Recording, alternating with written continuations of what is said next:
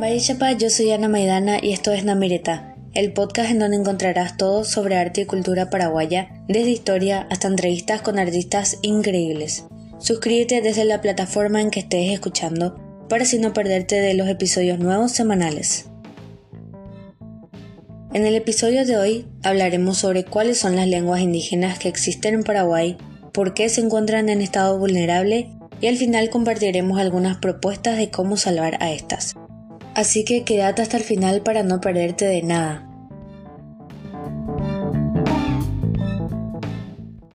Nuestra rica diversidad cultural está reflejada por los 19 pueblos que habitan en nuestro territorio nacional y que debemos como nación y sociedad paraguaya valorar y proteger.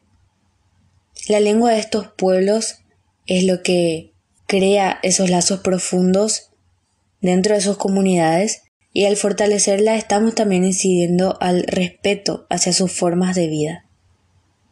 Su alimento, su hogar, su lugar de conocimientos y de prácticas, el sitio de sus danzas, su artesanía y su lengua son sus principales motivaciones para seguir fortaleciendo su cultura, su identidad y su forma de vida. Las lenguas indígenas representan a su pueblo y contribuyen a la riqueza cultural de un país.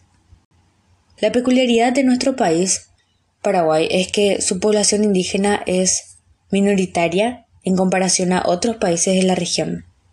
Por ejemplo, en el caso de Bolivia, que casi el 40% se identifica como indígena, y en Paraguay no es más del 2%, según la Secretaría de Políticas Lingüísticas. Aún así, representa la mayor complejidad lingüística.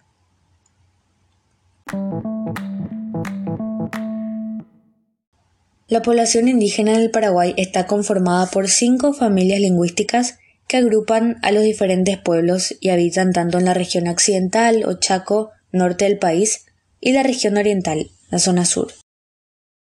La mayoría de la población censada pertenece a los guaraní, que representa el 54.7%. El resto de los pueblos son descendientes de las familias de lengua mascoy, 23.6%, Mataco Mataguayo, 15.2%, Samuco, 4%, y Guaycurú con un 1.7%. Y complementa este grupo una minoría de personas no indígenas con 0.8%. Y las familias lingüísticas mencionadas aglutinan a los 19 pueblos indígenas de los que te había hablado al comienzo, los cuales son Buga Guaraní, Aba Guaraní, Paita y Nibacle, que congregan a más de la mitad de la población, un 60.7% aproximadamente, y le siguen en orden mayoritario otras poblaciones que apuesto que no conocías, como los Angaité, los Anapaná y Ayoreo. También están los Macá, los H, los Guaná, entre otros.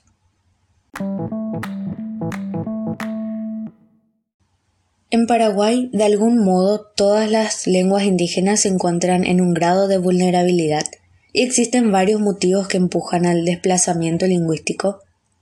Por eso recuperar la soberanía territorial para ello es fundamental.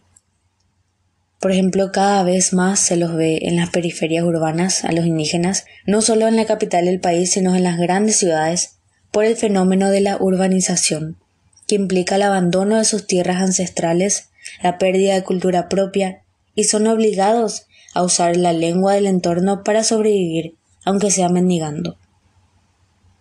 Por otro lado, también influye la intervención de organizaciones no gubernamentales y las misiones evangélicas, a veces de manera positiva y en otras para debilitar la cultura.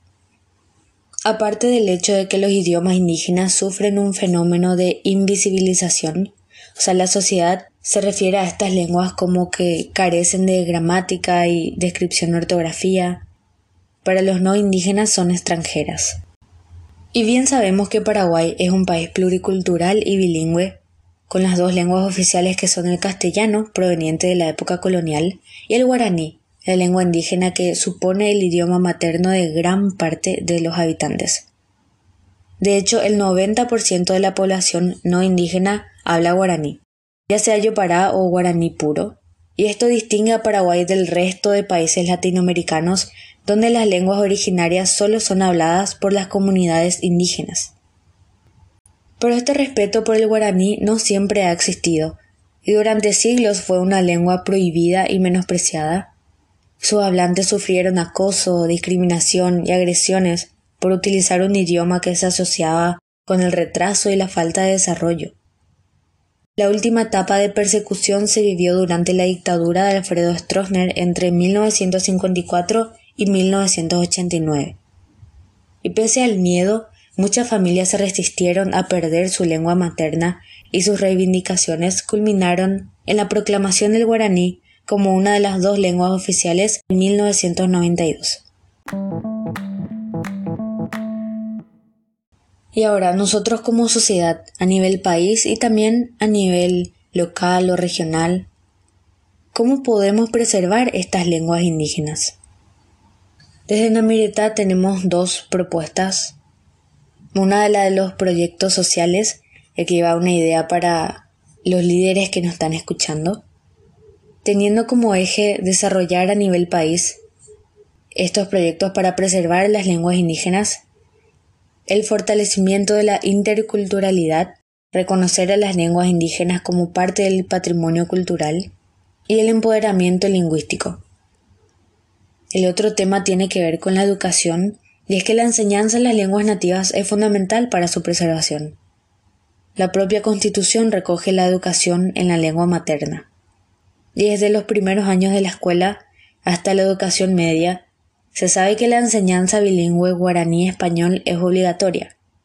Pero este es un tema controversial para discutirlo en otro episodio, quizás con algunos especialistas, porque bien sabemos que esta educación como que no promueve tanto esta preservación en el uso cotidiano de, la lengua guaraní y aparte de las otras lenguas, ¿verdad? Que ya está en mano del gobierno crear esta accesibilidad, por ejemplo, los espacios públicos o de materiales educativos para estas comunidades indígenas en sus lenguas originarias.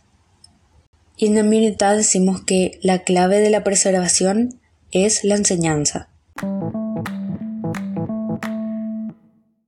La llamada a la acción de este episodio es que nos comprometamos a proteger esta diversidad cultural, primeramente reconociendo el gran aporte que realizan los pueblos indígenas a nuestra sociedad, valorando sus conocimientos y tradiciones, fortaleciendo la transmisión de generación en generación familiar de sus saberes ancestrales, respetando su cultura, sus derechos y la estrecha relación que tienen con su territorio y la naturaleza.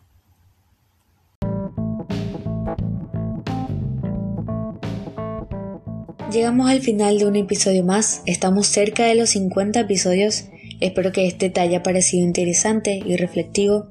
Si te gustó, comparte el podcast con tus amigos para que se unan a esta revolución cultural.